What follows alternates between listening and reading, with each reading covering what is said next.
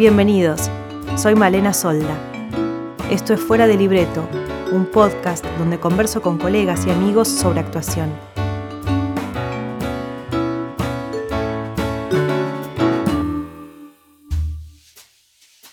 Cuando le tocó el momento de decidir qué estudiar, Leonor Manso se anotó en la Facultad de Ciencias Exactas.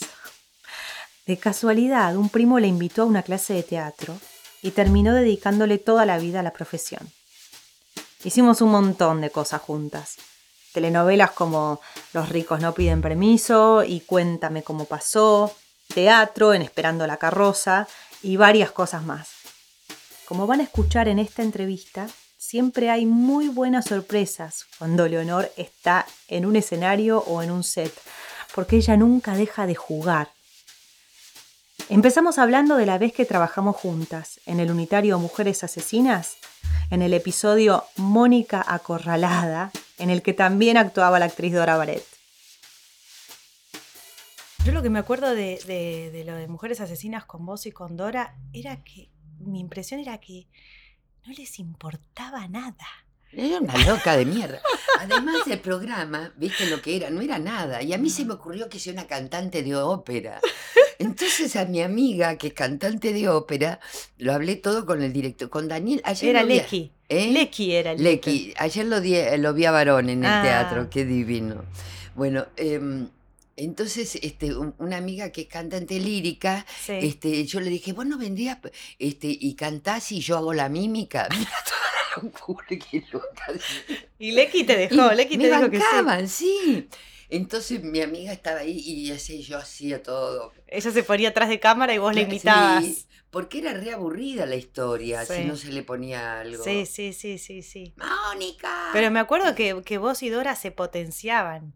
Ah, sí. Era genial. era era como que improvisaba, ¿no? ¿no? No sé, pero yo me acuerdo de hablarle a un amigo mío que es actor también, a Leviola, y le decía, no sabés lo que eran ellas dos. Para mí era una admiración profunda porque era como, no me importa nada y eso bueno, es, no, no, no. Como, es eso. Para vos es eso, pero siempre fue así, no es esta fue etapa. Así, siempre fue así, siempre fue así un, juego. Sí, siempre. Em, el, hijo de una compañera que es eh, cantante y actriz, este, Claudia, bueno, estábamos preparando un, recital de poesía para el Centro Cultural de la Cooperación. Este, y entonces este, ella estaba preocupada porque sobre todo es cantante. Entonces el hijo le dijo, vos este, hace, hace, jugá, hace lo que te parece y que no te importe nada. y, yo creo que tiene mucho que ver eso con, con nuestro juego y con nuestra responsabilidad, ¿no? Sí, sí, sí, sí. ¿Y en este, algún momento sentiste que lo perdiste o que te vinieron miedos o que, o que se te fue eso de, foco o, siempre fue tu faro y en ningún momento... Es que... Que para mí... Hubo algún, no, sé, por alguna circunstancia... No, es que para mí es el sentido de hacer esto, es lo que me da placer, que es jugar y es perderse en el juego perderse para encontrarse, ¿no? Em, pero, pero es juego y por supuesto, este, bueno, viste que yo dirijo teatro también y entonces eh, yo respeto lo que llamo la partitura. ¿No? Este, hay algo que es una partitura, como una partitura musical, este, que, el director este, dirige. Que es el texto, la partitura. Eh, es el texto, el texto, y este, pero el director y los actores interpretan eso, y de, de acuerdo al director y a los actores va a ser va a variar la interpretación.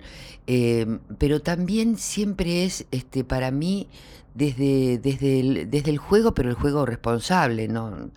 Eh, desde el juego de decir, dale que soy, dale que vamos, dale que esta es una casa, este, em, dale que vos sos mi prima y venís de viaje, ¿no? Como cuando uno era niño, pero por supuesto es un juego responsable que está enmarcado en algo responsable, que va a venir gente, va a pagar entrada, em, pero no perder ese espíritu. Si yo perdiera eso, eh, creo que ya no me gustaría más. Eh, porque además es, em, es ir con lo desconocido. Sí, pero a Mm. veces eso desconocido da mucho miedo. Mira, te pongo un Sí, ejemplo que me pasa a mí, ¿no? ¿Te acordás cuando estábamos ensayando, eh, esperando la carroza? Sí. Que vos me, en un momento me apartaste, faltaba poco para estrenar. Sí. Ay, Dios mío. Y yo dije, me echa. Eh, Me no- echa porque no. vení, Malenita, quiero hablar con vos. Dije, chau. eh, Ay, me no va a me echar, que me va a echar". pudiste pensar No, fue un segundo, Sí. fue un segundo. Viste, mira, todos están yendo para un lado con su estilo Sí. y vos te quedaste en otro. Entonces a mí se me ocurrió que por qué tu personaje no, no es cesoso. Bueno, ahora voy a hacer uno cesoso. Se ve que tengo una fijación con eso.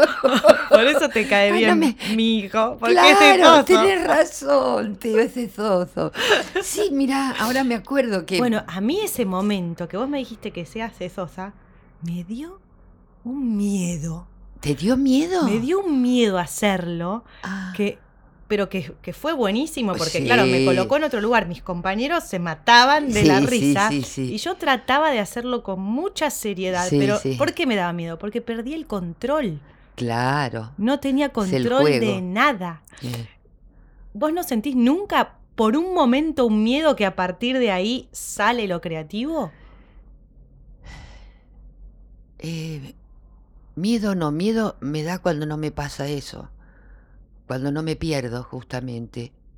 Porque para mí el placer justamente es, es ese perderse para encontrar, cosa que seguramente a vos también te ocurre, que cuando te perdés hay algo tuyo que está diciendo, uy, ¿qué estoy, qué estoy haciendo? Qué lindo lo que salió, ¿no? Y, y seguís para adelante. Eh, a mí eh, eso es lo que me gusta, para mí ese es el máximo placer, algo que yo no manejo desde la cabeza, Mm. ahora voy a hacer esto, voy a hacer lo otro, este, por supuesto, respetando la partitura y, y al director, pero o, o si dirijo también es fundamental para mí el texto, pero, pero ese, ese espacio de libertad donde mm, hay algo que, que vos sabés que sabe más que tu conciencia. Mm. Hay que confiar mucho en uno mismo, me parece también. Totalmente. Que, que n- uno, Uno, no lo es. va a saber, un- que uno uno- lo va a resolver o que algo va a aparecer o que algo va a surgir, que hay que confiar y no querer digitalizar todo de no, entrada. no, no, entregarse, en- entregarse. entregarse y confiar. Y no, y el ser humano no es solo la cabeza. Este, uno recibe sensaciones y, y tiene sentimientos en toda, en todo su cuerpo y en toda su alma. Y la cabeza, tal vez, tal vez, porque es mentira, este, tal vez es lo que uno más pueda manejar. Lo demás no. Y eso es maravilloso. Y eso es lo que te sorprende, ¿no? Y creo que cuando ocurre eso en el teatro, eh, para la gente también es muy gozoso, porque es liberador. Sí, No hay control, no hay control, control de la cabeza. sí. Por supuesto, el actor siempre, no es que se pierde. No, no sé si te pasará, pero de pronto eh, aparece algo que vos no tenías previsto en un personaje que lo estás haciendo y hay algo que te dice, uy, qué lindo esto, Sí. qué lindo. Sí. sí. Sin saber muy bien qué es, pero... eh, Pero es liberador, la sensación sí es liberadora totalmente. total. Pero a mí siempre me pasa que cuanto más liberadora es una, un personaje o un proceso, eh, eh, tengo un momento previo a eso en que es como que conecto con algo muy profundo mío, que es como, es el momento antes de entregarme, de decir, bueno, no tengo ninguna barrera, no, no, no tengo ninguna estrategia, no, Sí. no, no cuento con nada, simplemente me entrego a esto y a mi instinto. Tal cual. Yo creo sí, que es más o menos así. Tal cual, tal cual. Y es lo, y lo más lindo es cuando aparecen cosas que uno no, Eso. no se imaginaba. Que no, que, que no manejas de la cabeza, porque por supuesto en nuestro trabajo hay mucha parte racional. Sabes que hay una situación, que tenés que llegar a un objetivo, este, que hay un, un relato que tenés que continuar.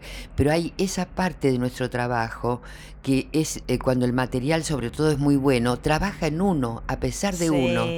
Está trabajando en uno. Sí. Y entonces en un ensayo de pronto vos misma te sorprendés de algo que aparece que no habías pensado desde la cabeza. Sí. Este, y ese, bueno, es el material que sigue trabajando. Y, y para vos, eh, eso, sucede más en, en algún estilo de teatro que en otro? Por ejemplo, en el grotesco, ¿te resulta más Eh. liberador que otro o, o- o no? No, para mí em, no, no es un tema de estilo, sino de buen, buen autor, buenas Buen autor. obras, porque justamente los buenos autores tienen esa capacidad, ¿no? De de pronto s- eh, eh, eh, romperte todas las barreras y entrar a un lugar este, muy particular a través de la palabra Sí. que nosotros tenemos que encarnar, pero la palabra es de ellos. Y, y cuando son buenos pasa eso, ¿no? Es decir, nos pasa primero a nosotros como actores y después al público. Sí, Mm, Es maravilloso. sí. Es mágico, porque todo es energía, ¿no? La palabra escrita es energía llevada a escritura y después nosotros tomamos eso, eh, esa palabra que tiene, guarda una energía y, y, este, y la llevamos a nuestro cuerpo, a nuestro alma y después al público, que a su vez... compañero y el compañero te la eh, eh, devuelve y de ahí al público y el público interviene en, Eh, un- eh, eh, en eh, ese intercambio. Yo creo que por eso gusta tanto el teatro. Por eso gusta tanto, porque tiene algo muy, muy mágico, muy mágico de lo humano, ¿no? Eso de reunirse todos para Sí. ver algo y compartir. que está sucediendo en ese momento. Sí, increíble. Que no es lo mismo que el cine, porque estás oscura y no hay conexión. En el teatro también estás oscura, pero sentís que, que- que estás participando con todos Sí, con, con lo que ocurre en el escenario y con el resto de la gente, ¿no? sí. Lo genial es que me llevan el apunte. Imagínate, yo ahora Bueno, pienso. eso es otra cosa que te quería decir. que al, al compartir tantas escenas juntos, eh, juntas, eh, yo veía, por ejemplo, eh, ¿te acordás cuando estábamos en la cocina de los ricos no piden permiso? sí, sí. Que mira que vos tomabas la batuta y dirigías la escena y el director te dejaba. Sí, que- pero, que pero no desde directora, desde el no, juego. No, no, sí, sí, desde el juego. Y sí. como todos sabemos que es valioso y que está buenísimo y que no hay otra intención, este, Gustavo Lupi era, ¿no? Sí, Eh, Gustavito. vos decías, bueno, a ver, cantemos una canción. Acá cantamos todos. Porque lo importante era para mí en ese lugar, como personaje, era un, un lugar de encuentro, digamos, de, de- de todos estos laburantes, de esa gente tan, de los ricos que no que piden permiso. Sí. Entonces, que tenía que, eh, eh, eh, de por sí, un color distinto tenía que tener, Sí, de mucha más vitalidad, de alegría. sí. Entonces, sola no podía, tenía que ser con dos. Entonces proponía esas cosas. Me acuerdo con Arengo, bueno, aprendete algo, le decía la sí, guitarra, sí, traete sí, la guitarra. Sí, sí, sí, lo mandaste tarea para el hogar. Bueno, pero es una visión ya como también de directora, porque no estás viendo solo tu personaje, sino que estás viendo la estructura de lo que se está contando, que hay, que hay dos niveles, los de arriba, entre comillas, y los de abajo, y cómo diferenciar uno del otro con distintas dinámicas. Exacto, pero es que el personaje nunca está solo. El personaje es él y sus vínculos y su entorno. Mm, Entonces, em, yo mm, pensé, bueno, además con el título, tan solo los ricos no piden permiso, bueno, ¿cómo son los pobres? ¿Cómo son los de abajo? Y, y- y- y, mm, ni lo pienso, solo pa- me ocurre. Eh, Tienen un color distinto, un ritmo distinto, una manera de hablar distinta, eh, valores distintos. ¿no? Eh, y eso hay que construirlo. Por supuesto está lo que escribe el autor, pero nosotros como actores tenemos que construirlo. Y solo no, no se puede eso. No. No. Bueno, hacías lo mismo en Cuéntame cómo pasó. Con, Ah, ¿Te sí. acordás que hubo una escena? Ay, las No sé cómo no me echan. Y había una cena de Navidad. Sí, una Sí. situación de Navidad que después Ah, venían los de la sí. mafia a buscar a mi Sí, sí, marido. sí. Y entonces, para que estuviera viva esa cena, Sí, ese sí, brindis de sí. Navidad, vos le dijiste a uno de los nenes, Sí. eh, había dos o tres nenes, no, contanos un chiste, a ver, ¿cómo? Contanos un Sí, chiste. sí. Entonces los nenes contaban chistes y nosotros nos reíamos Sí. y esa risa que aparecía y esos vínculos era sí. verdadero. Sí, Y sí. también ahí Jorge Bechara, nuestro director, te dejaba que tomaras la Sí, posta. sí, sí. Es un- él es un director que como es muy trabajador, tiene, Sí. de- se resiste más a mis cosas, pero yo soy persistente porque, porque cuando siento eso, sé que es eso. ¿no? Sí. Y me acuerdo que en esa escena también, este, mm, eh, ¿qué es lo que se canta para la Navidad? Navidad llegó. Bueno, Na, na, eh, na, Que te acordás que empezamos nosotras y sí. él dijo, no, no, no, no, No, sí, tiene que ir el canto. Pero no es personal, ¿viste? Yo siento que tiene que ser así. Y cantamos y después él, cuando en compaginación, dijo, la verdad que quedó buenísimo eso Claro, del porque era un canto. contrapunto bárbaro, el Sí. del canto de la Navidad y tocan el timbre y vienen a buscar a la mafia, a mi marido, o la Exacto, policía. entonces no tenía que ser el, el- el- el- el nivel de armonía y de amor muy alto para que justamente ese contraste. eh, tuviera ese contraste. Bueno, pero son cosas de, de intuición, no es que yo lo piense. mu- Mucho se me ocurre justamente jugando, ¿no? Ahí, estando Y pero- presente en la Sí, situación. pero soy cabezona, porque cuando me dicen que no, ¿Por porque, qué no? ¿por qué no? Si yo sé que es así. Pues Mirá qué necia, ¿no? Pero porque lo siento no desde la cabeza, lo- es así para mí, es así. Y entonces la gallega quiere que sea así, pero no por, por mi ego, no, para nada, porque siento que es así la escena. Este, pero bueno, eh, la verdad que nuestra tarea es hermosa, Sí. es hermosa. Eso de, de seguir jugando con los años que tengo es una maravilla, es hermoso. Y, y claro, el público también juega con uno, Sí, cuando, tanto cuando te ve en televisión, sobre todo cuando va al teatro. sí. Eh, creo que eso es lo que tiene de hermoso est- esto, ¿no? Que es liberador para la gente también. Sí, Es liberador, es, eh, da, da la oportunidad de, de ver otras circunstancias que no son las de una, de comprometerse con el sentimiento, con el pensamiento. Es muy lo es lo que vos decías antes de rescatarse también. Sí. Uno se rescata eh, y el público también. Sí, Tenés un totalmente. espacio donde, bueno, por un, por un ratito eh, estamos en otra realidad, Sí, hablando de cosas que son humanas, de temas que para nosotros son importantes, que a lo mejor no es lo que rige hoy en día, exactamente. pero que, que nos recuerda que somos seres humanos Sí, y tal que, cual. y que somos capaces de ponernos en el lugar del otro. Tal cual, tal cual.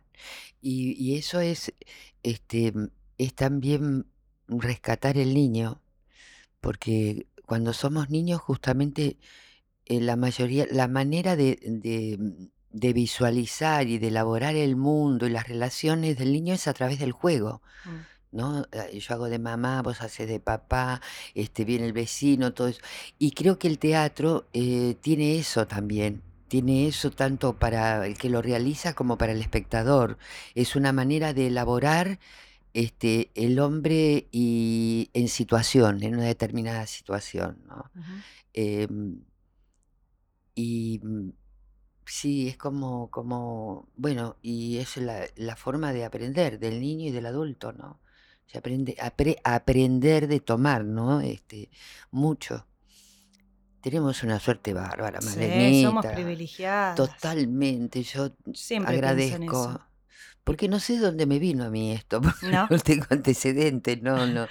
Bueno, en, en realidad mi primo Roberto Castro Sí. empezó y él me dijo, no, yo voy a un grupo que leemos obras y qué sé yo. Y yo dije, bueno, voy. Y este, pero nada, ni idea. Además, me, muy tímida yo, me sentía totalmente negada. Y bueno, y fui, sí, fui tímida, terrible, pero sentí que tenía que ir a estudiar. Este, y entonces eh, yo hacía unas clases de danza moderna de mi época. Y entonces una compañera me dijo de Juan Carlos Gené, que yo no tenía ni idea. Y fui a verlo al teatro que estaba haciendo en ese momento Rinoceronte. Ah, Mira qué obras lindas se hacían también. Em, y entonces, eh, de Ionesco. Y sí. entonces em, lo vi y, mm, y me encantó lo que hacía, me encantó esa obra, Mm. todo. Y al otro día fui. Y fue la única vez que me tuteó Jenny. ¿Ah, sí? Sí, porque él trataba a todos de Sí, usted. Esa generación era así. sí. Entonces eh, yo, claro, ni idea. Entonces digo, no, mirá, porque yo quiero, tal- bueno, pero vos querés tal cosa. Bueno, mira, sí, hay tal hora o tal horario, tal... eh". Bueno, y de ahí nunca más. Siempre me trató de usted, hasta ya profesionales los dos, trabajando juntos, siempre ¿Viste? usted. Eh, no sé por qué me fui para este lado de Gené. Porque somos unas privilegiadas del Ah, juego y sí, de, y de total. cómo llegamos a la, a Porque la yo empecé a estudiar en la facultad este, mm, eh, física. O biología. Eh, Biología, claro. eh, No es que me acordé de las pesitas de, este, sí, eh, biología. Exactas, va. Exacta, exactas, ahí en Perú. Yo, ¿quién era esa que iba? Con una cajita con unas pesitas chiquitas y unas pincitas, ¿viste? Y pesaba no sé qué, ya no me acuerdo quién era. Este, ¿Cuánto y, hiciste? y no sé, no, alcancé a dar dos, ma- dos finales, creo. Mm. Qué raro, no sé quién es esa Leonor, dónde quedó, dónde está. Pero al mismo tiempo ya estaba estudiando teatro, ya empecé este, en esa época a estudiar con Gené y bueno, ahí la pasión y dejé la, la pincita, las pesitas y todo. ¿Y te resultó fácil empezar a trabajar también? Era otra época. em, no, eh, no, no, porque en ese entonces, ahora también ocurre, pero en ese entonces era como, como el camino lógico. Tanto los actores para cine, para televisión, eh, los veían en el teatro. Y Los por eso los... Sí, sí. Em, por ejemplo, cuando hicimos, hice, hice con Alfredo Halcón, em, ay, ¿Boquitas pintadas eh, hicieron? sí, esa película, pero eso vino después todo del teatro. Ah, la- Este, las la de brujas de Las Salem. Brujas de Salem. Este, bueno, ahí me llamaron para mi primer protagónico en Canal 13, de Ah, una novela, por ejemplo. Ahí me vio Nilsson y empecé a trabajar este, en Los Siete Locos y después, bueno, las películas que hice con él. Es decir, era otra manera. Wow. Ahora es al revés, de la televisión a veces llaman para el teatro. Sí.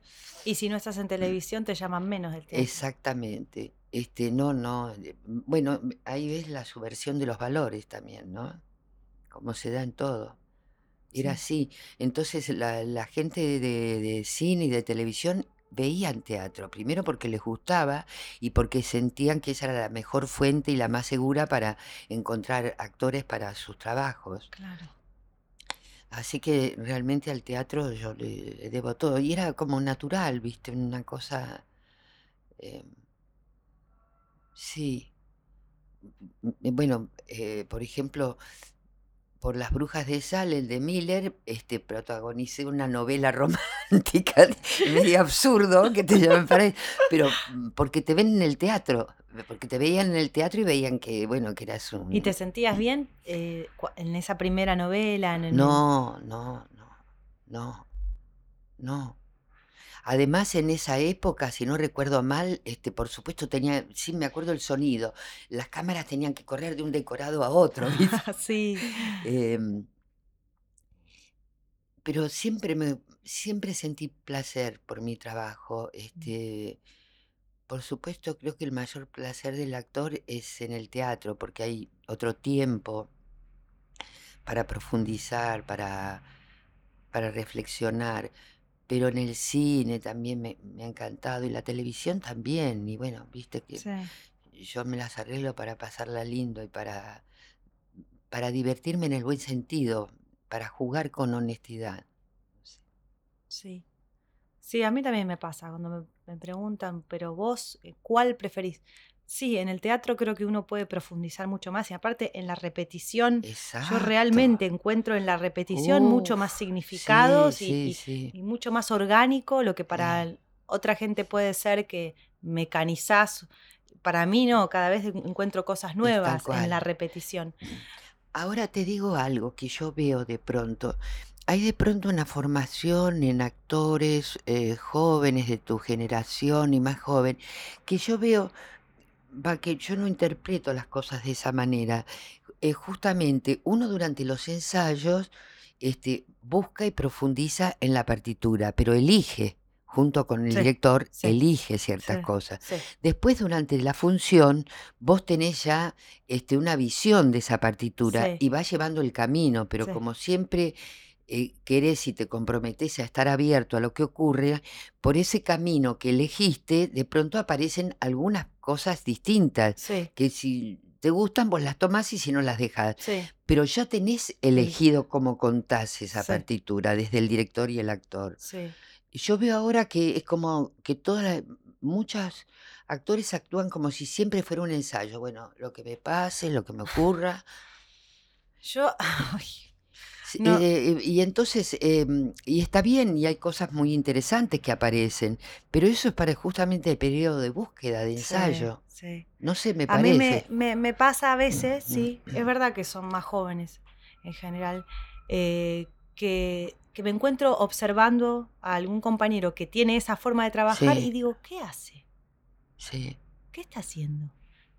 Como si fuese, habíamos quedado en otra cosa y en esa Exactamente. otra cosa vos profundizás, Exacto. variás, te movés, sos flexible, pero Exacto. era un camino el que habíamos hecho. Si no es Exacto. como que se corta solo y Sí. hace otra cosa porque se le canta y Exactamente, vos decís, pero había un exactamente. acuerdo entre los dos en que yo te decía esto y a vos te generaba Claro. una cosa. Si, Porque además era una visión de la escena, este, que para eso sirve, ¿no? Uno primero se conecta como con una obra de teatro, intelectualmente, leyéndola con las palabras, se te, va- se te ocurre algo, pero después en los ensayos, poniendo el cuerpo y con la dirección, este, justamente hay una, una búsqueda direccionada que tiene que ver con la lectura general del director y con la lectura particular de cada personaje que el actor este, busca y, y trata de incluir dentro de la visión general de la obra.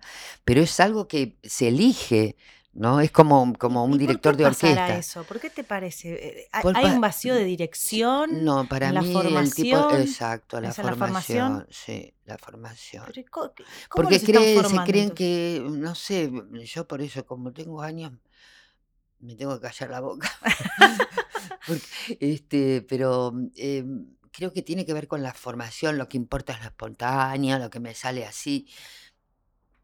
Y eso en los ensayos es buenísimo, porque quiere decir que las palabras, que son energía de una obra, han trabajado en vos y han generado eso. Sí, El director dirá, sí, mira, por ahí no, por ahí sí, qué bueno, qué bueno, no, eso no, este, porque, porque uno cuando elige una obra, la elige por algo claro. Y para contar algo determinado, no solamente un cuento que cuenta una obra de teatro, Sí. sino algo que el director y los actores sienten con respecto a esa obra. ¿Por qué la elegimos? ¿Por qué nos resulta valioso hacerla, eh, ser escuchada?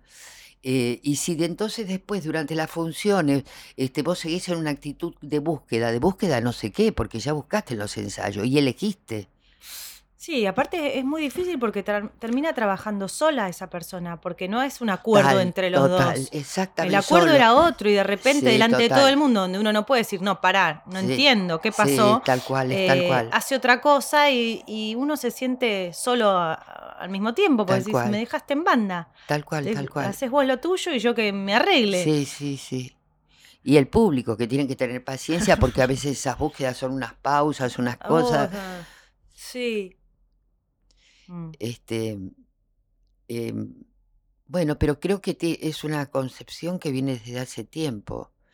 Eh, a mí como espectadora no, no me gusta eso, y para actuar ni por broma. No, aparte para mí lo, lo más interesante de, de la actuación Sí, es que siempre es con el otro. Si no exactamente. pintás o escribís que estás vos solo con, exacto. con el- la, la expresión artística que te gusta, pero lo lindo del teatro, del hacer, es que es con el es otro. con el Y si no otro. estás con el otro, es un bodrio y, y Es total. aburrido y triste. No, y no es creativo, porque es con el otro que se genera la situación. Claro. Este, no es solo mi cabeza y lo que hago yo de raro, o no sé qué, es que, es que con el otro la situación, o con los otros. Este, y, y por eso creo que es, es tan hermoso el teatro, nuestra actividad, porque es grupal. Sí. Y, y a diferencia de lo que nos pasa a veces en la sociedad, necesitas acuerdos, si no es imposible hacer eso. Y son acuerdos que hay que respetar, y cuando no se respetan, es tremendo Sí. lo que pasa, Sí. ¿no? Sí, Eh, es muy lindo cuando en, eh, en La Tempestad, la obra que estoy haciendo ahora, que de repente pasa algo que a lo mejor un compañero no dice eh, el pie en el momento en que lo tiene que decir, que, que es muy musical la obra sí, también. total. Y, y si hay una pausa además ya no es lo mismo porque cambia el significado. Y, y es muy lindo eh, que cuando yo le, se- le señalo algo a un compañero, mira, fíjate Sí, que acá, si vos lo decís al pie, para mí es más fácil porque entonces claro, cómo lo reciben de bien eso, cómo es, ah, sí, sí, cómo eh, esto, hay un acuerdo y, Hay un y- acuerdo y lo y- cumplimos y somos una compañía, Eso. aunque no lo seamos formalmente, sí, pero somos todos parte de, To- de un barco que cuenta la misma historia. Exacto, todos estamos contando eso. Entonces, para contar eso, justamente hay que eh, tener acuerdos. Este, y eso es lo genial. Esto coincide con lo que hablábamos antes. Cuando el actor no, no tiene acuerdos porque sigue en una búsqueda este, particular, este, hay algo que se rompe, se queda solo Sí, y no está mm, contando junto con todos la obra. sí. Este, yo creo que además es, eh, el teatro es este, un ejemplo de democracia y si eso no existe en el teatro, Sí. bueno, la obra no se puede hacer, se rompe el elenco, se, Sí, eh, se baja. sí. Este, eh, es de respeto, de respeto y de acuerdos, y de acuerdos. Y creo que también si Y de goce también, porque cuando de pronto tu compañero haciéndolo de siempre le aparece una cosa nueva y eso te genera a vos también otra cosa nueva de juego, uy, qué hermoso sí. es, Es ¿no? que puede ser un espacio donde salga lo mejor del ser humano también. Sí, Lo más generoso de, de cada uno, le- lo más eh, solidario, esta, esta idea de, de que es entre dos, de que, que a veces me, me ha tocado trabajar con actores donde vos decís, ¿qué le pasa que me está tirando tanta mala onda o que no responde? sí, Y que en realidad el subtexto es me estás arruinando la escena, como si la escena fuera de uno sí, solo y no de los tal dos. cual, tal En cual, lugar de decir, bueno, a ver cuál es la dificultad, cómo lo solucionamos entre los dos. tal cual. Cuando, cuando te encontrás con alguien que piensa el teatro de esa manera, es el, es un, el escenario es como la posibilidad de, de que aparezca lo más hermoso del ser humano, el Es juego, la cual, tal cual, solidaridad, la, tal cual. eh, el respeto, Sí, la, la alegría, eh, esto de, bueno, eh, se da sala, o sea, entra el público a la sala, ajá. se apagan las luces y vamos. Y como decías vos, con Tutti. Con Tutti. Sí, eso lo sigo usando. No es del tiempo de María Castaña, va de mi tiempo. Sí, con Tutti. No, es hermoso y creo que quien lo prueba el teatro no puede dejarlo, porque es un, es un espacio, como vos decís, muy humano, donde se aprende mucho justamente del humano, no solo a través de los textos y las obras, sino justamente del hecho mismo, ¿no? Em, uno va adquiriendo experiencia de lo humano, de los vínculos, lo, cómo es eso de hacer todos juntos algo, Sí. ¿no? Em, y, y es una felicidad. La verdad que es- hemos sido afortunadas, Malenita. De nuevo, sí. ¿eh? Totalmente. Sí. Yo no tengo ningún antecedente familiar, no sé por qué. No, yo tampoco. ¿Vos tampoco? No. Qué loca.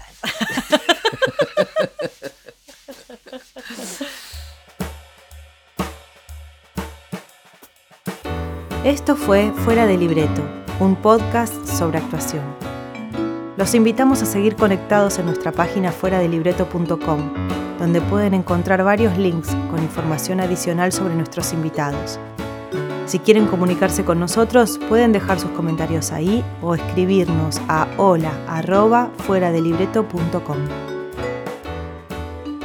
Para no perderse ningún episodio, no se olviden de suscribirse en iTunes, Stitcher o en la app en la que escuchan podcast. También nos encuentran en Twitter, Facebook e Instagram.